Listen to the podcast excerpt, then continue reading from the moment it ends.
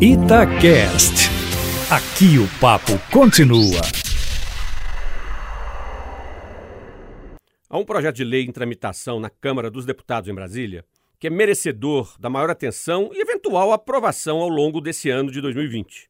Trata-se do PL 5509-19, de autoria do deputado Fábio Henrique, do PDT do Sergipe, que estabelece a obrigatoriedade da inclusão nos currículos escolares do tema da prevenção da violência contra a mulher.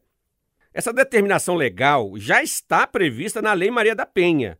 E o que se pretende, na verdade, é assegurá-la na Lei de Diretrizes e Bases da Educação Nacional. A prevenção da violência contra a mulher não seria propriamente uma disciplina específica, mas tão somente um dos conteúdos transversais a serem contemplados nos currículos escolares, assim como é o tema dos direitos humanos. Essa proposta do PL 5509-2019 é muito boa e poderá contribuir muito para o enfrentamento do grave problema da violência contra a mulher na sociedade brasileira. E a perspectiva aqui é preventiva e não repressiva. Punir o indivíduo que agride física e psicologicamente a mulher continua sendo relevante não podemos abrir mão de uma diretriz de aprimoramento dos mecanismos repressivos nessa modalidade criminosa, com destaque para a Lei Maria da Penha. Entretanto, punir com rigor não basta.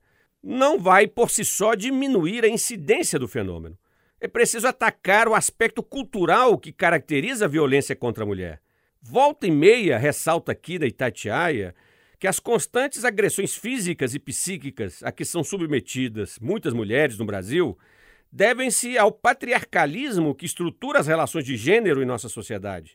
A histórica supremacia do masculino sobre o feminino tende a engendrar uma relação social muito pautada pelo poder coercitivo do homem sobre a mulher.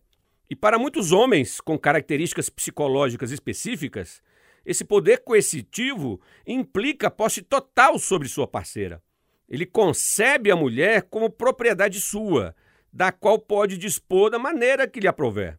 Para tanto, fazer uso de ameaças constantes, de agressões verbais e de agressões físicas torna-se procedimento corriqueiro e estruturador da sua noção de poder. Uma das maneiras de diminuir esse problema é institucionalizando novos valores e crenças sociais nas crianças e jovens, de modo a formar novas gerações que não cresçam mais acreditando na supremacia do homem sobre a mulher, e muito menos no uso da violência para se impor nas relações afetivas. E nada melhor do que a escola, nada melhor do que os currículos escolares, nada melhor do que uma nova formação cultural e valorativa nas novas gerações para impor essa mudança de comportamento. Luiz Flávio Sapori para a Rádio Itatiaia.